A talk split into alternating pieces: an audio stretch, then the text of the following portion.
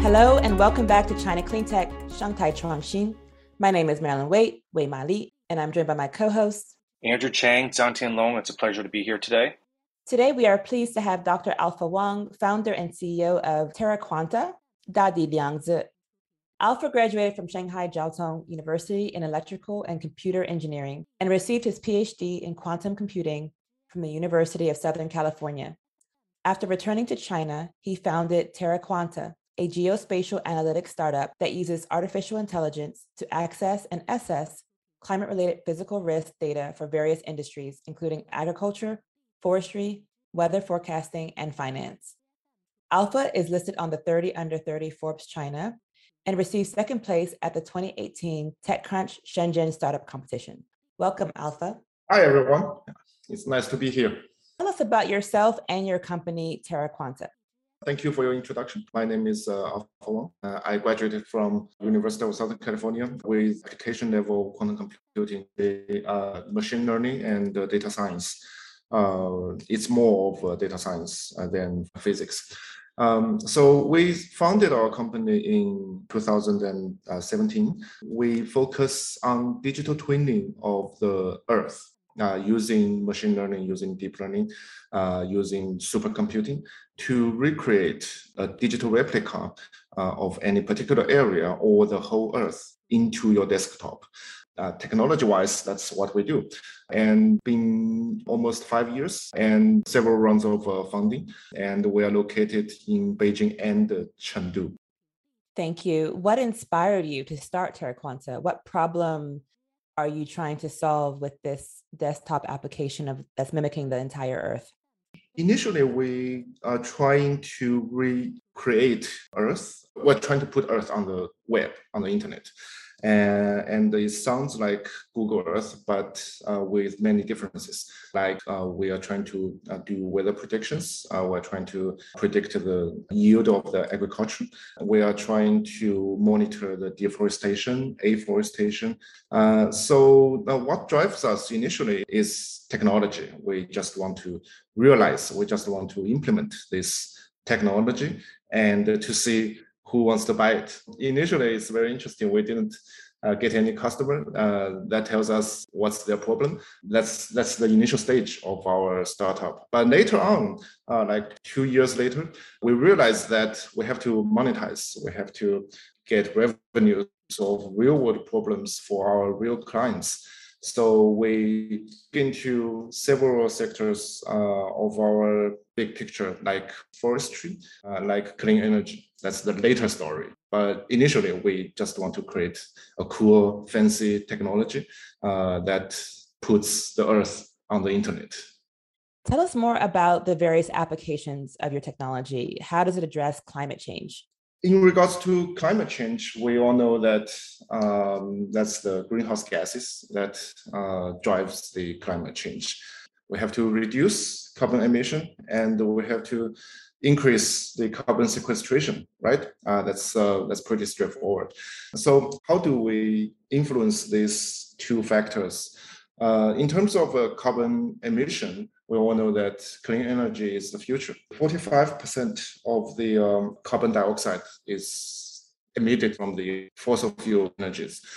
Uh, China is the biggest market of the clean energy in the world. I think it's uh, is more than United States and the European Union combined. Uh, so China is doing a lot, building a lot of uh, the PV stations.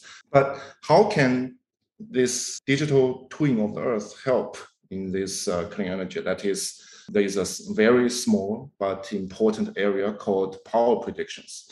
Uh, we can predict 24 hours ahead or 48 hour, hours ahead. Uh, from technology perspective, this is uh, done from deep learning of uh, weather predictions. Uh, we have a better weather prediction than other competitors in the market, and so we can predict the power more precisely to reduce the fines because the clean energies, the, the wind farms integrated into the power grid, they have to provide a power prediction curve because currently due to the unstable nature of the wind and the solar, the power grid has to adjust the fossil fuel energy, like the coals, to the power output of the wind and the solar. So a power prediction curve, you have to provide it to the grid. So you can't integrate it into the grid. We can provide this more precise uh, power predictions uh, because there's a fine uh, if there's uh, error in your prediction, and if the larger the error, the the more the fine. So we can help them reduce this, and uh, uh, in the end, help the integration of the wind turbines and the the the PV stations. Another factor that is the carbon sequestration. Uh, we all know that the forests is the biggest source of a carbon sink in the ecosystem. So we did a lot to protect the forests. Uh, we monitor the national forests like uh, once a month and to see which area that has the deforestation events or afforestation events.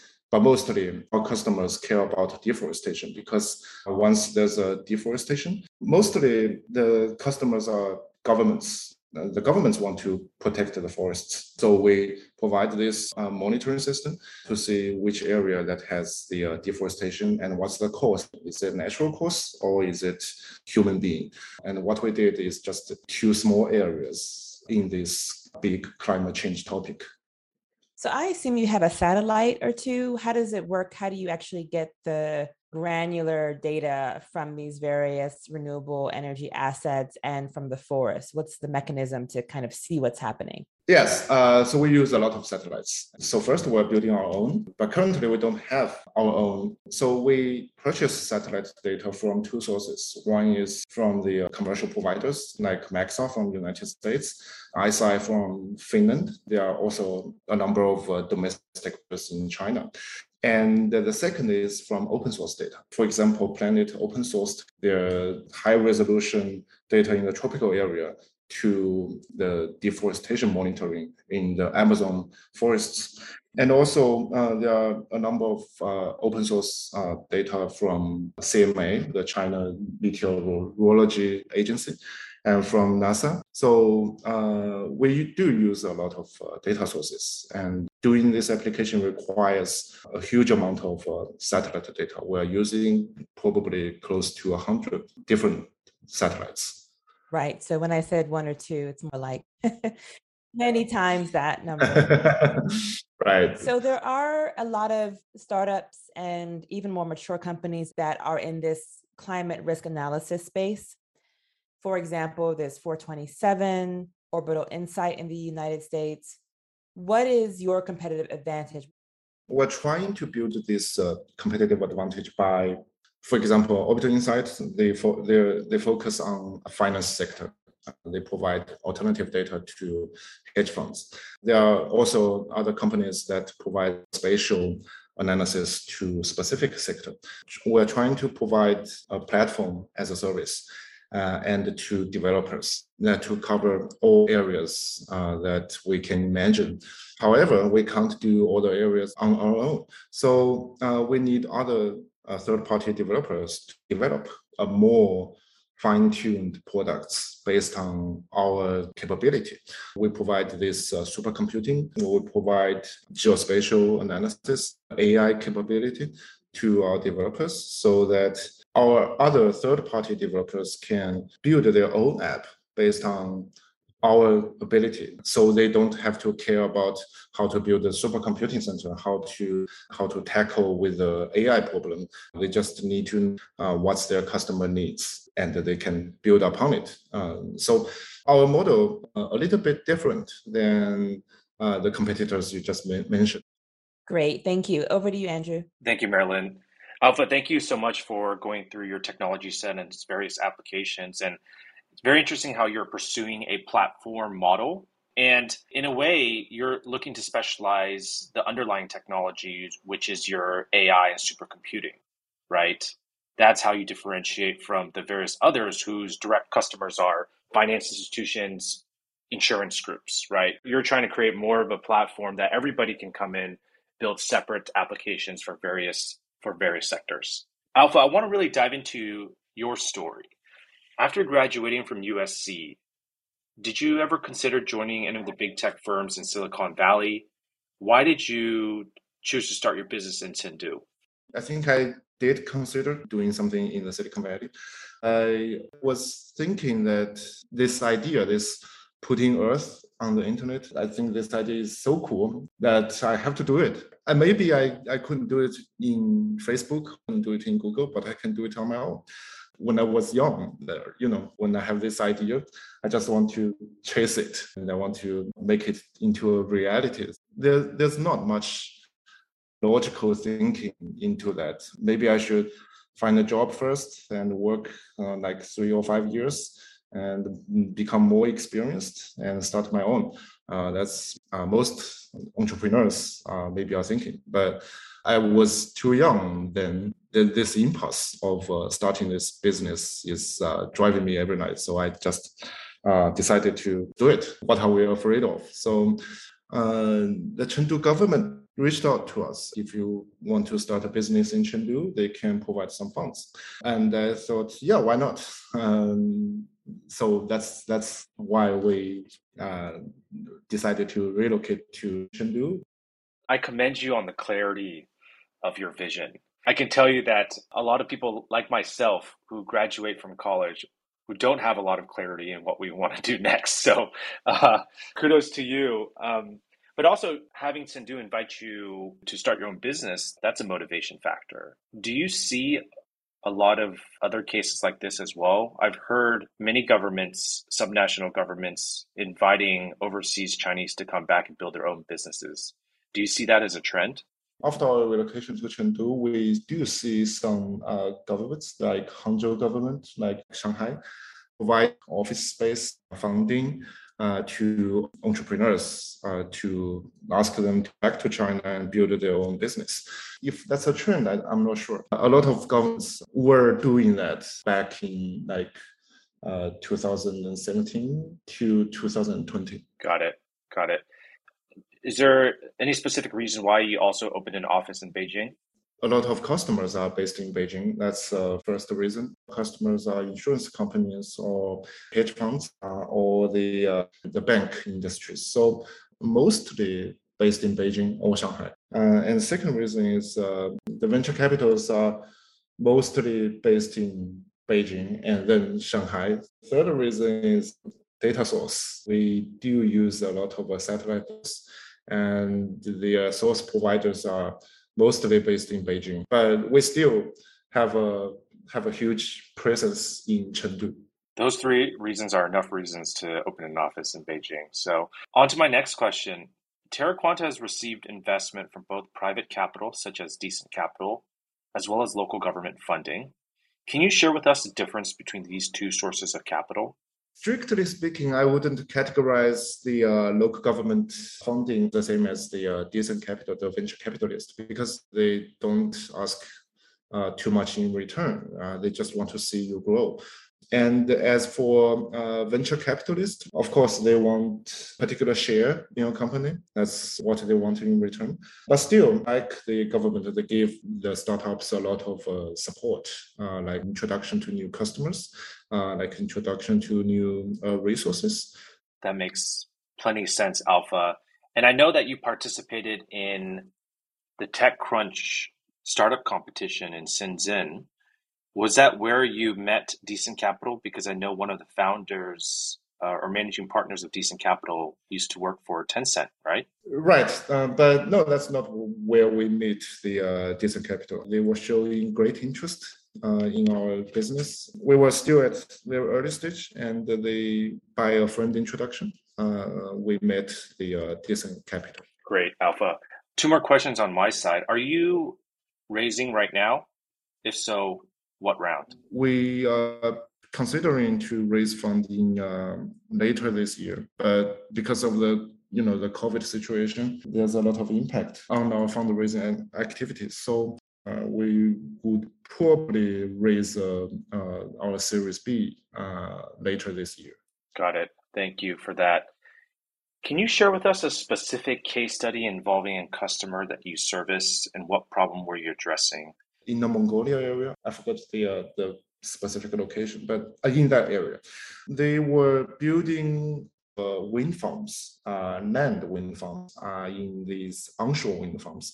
In those areas. Last year, they were fined like 30% of total output because of your uh, instability. The wind is too unstable in that area, and your prediction is is just too unreliable, and the power grids has to pay a lot of uh, other price to cover your instability or your your unstable predictions.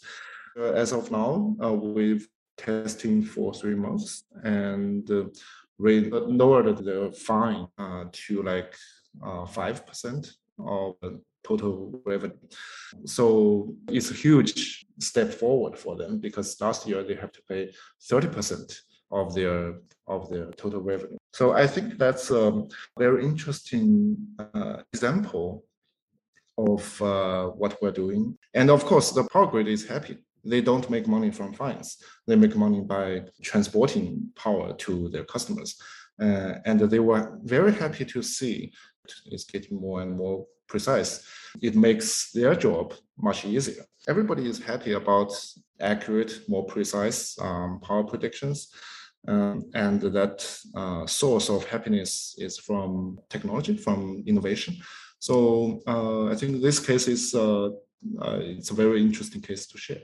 Yeah, thank you for sharing that. I think the source of happiness also comes from cost saving. so fantastic storytelling on that. I, I was at a solar farm in Ningxia just in February, and there was a 20 megawatt solar farm. And because the winds were blowing so aggressively, that solar farm had to essentially cut off their power for about four hours from 12 to 4 p.m. And so once they turn off the system, they're losing money, right? Uh, I could definitely see the application of your technology in scenarios like this. Alpha, is there anything you'd like to share with our audience? The uh, global economy is going through a, a difficult time. So uh, maybe don't lose your heart or don't lose your passion and uh, still be optimistic. And uh, we are we are very optimistic uh, about the uh, the economy although many experts say otherwise. So uh, by quoting uh, a famous quote that the best way to predict the future is to make it to make it happen. So there's uh, still a lot of work that we can do. So I think that's um, be strong uh, during this difficult time. Alpha, thank you for your optimism, your hope, your brains behind this, your technology. We need more climate champions like you in China and around the world to keep pushing this out there and ensuring that we have a fast and quick clean energy transition. So, Alpha, thank you so much for your time today. Thank you. Thank you very much. So, Andrew, you have a background with TerraQuanta, work with New Energy Nexus. What did you think of their story and what they're doing in the marketplace? He's got a very interesting story. He educated both in China uh, as well as California, received his PhD in, in quantum computing at USC, and bringing those ideas and technologies back to the mainland to build his own startup. I don't know a lot of entrepreneurs that have that type of clarity once they graduate, to be honest. He seemed like he was very inspired and committed to building his own company and doing something on his own. So I, I commend him for that. He's also been accepted into our Excel Accelerator Cohort 3. So, you know, we'll be working with him and introducing him to a number of renewable energy companies throughout our accelerator program. So we're really excited about that. I also think he brings not just a domestic lens, but a global lens on climate change. I think the work that he does it transcends borders. You know, you know, forest monitoring, land use, power predictions. I mean, this is work that is done all over the world, and there's a collaborative effort and dynamic. I think in in this industry, especially climate risk analysis. And uh, I look forward to seeing what he builds next. And as he builds out the platform as a service, I'm curious to see the various other third party applications that are derived from this.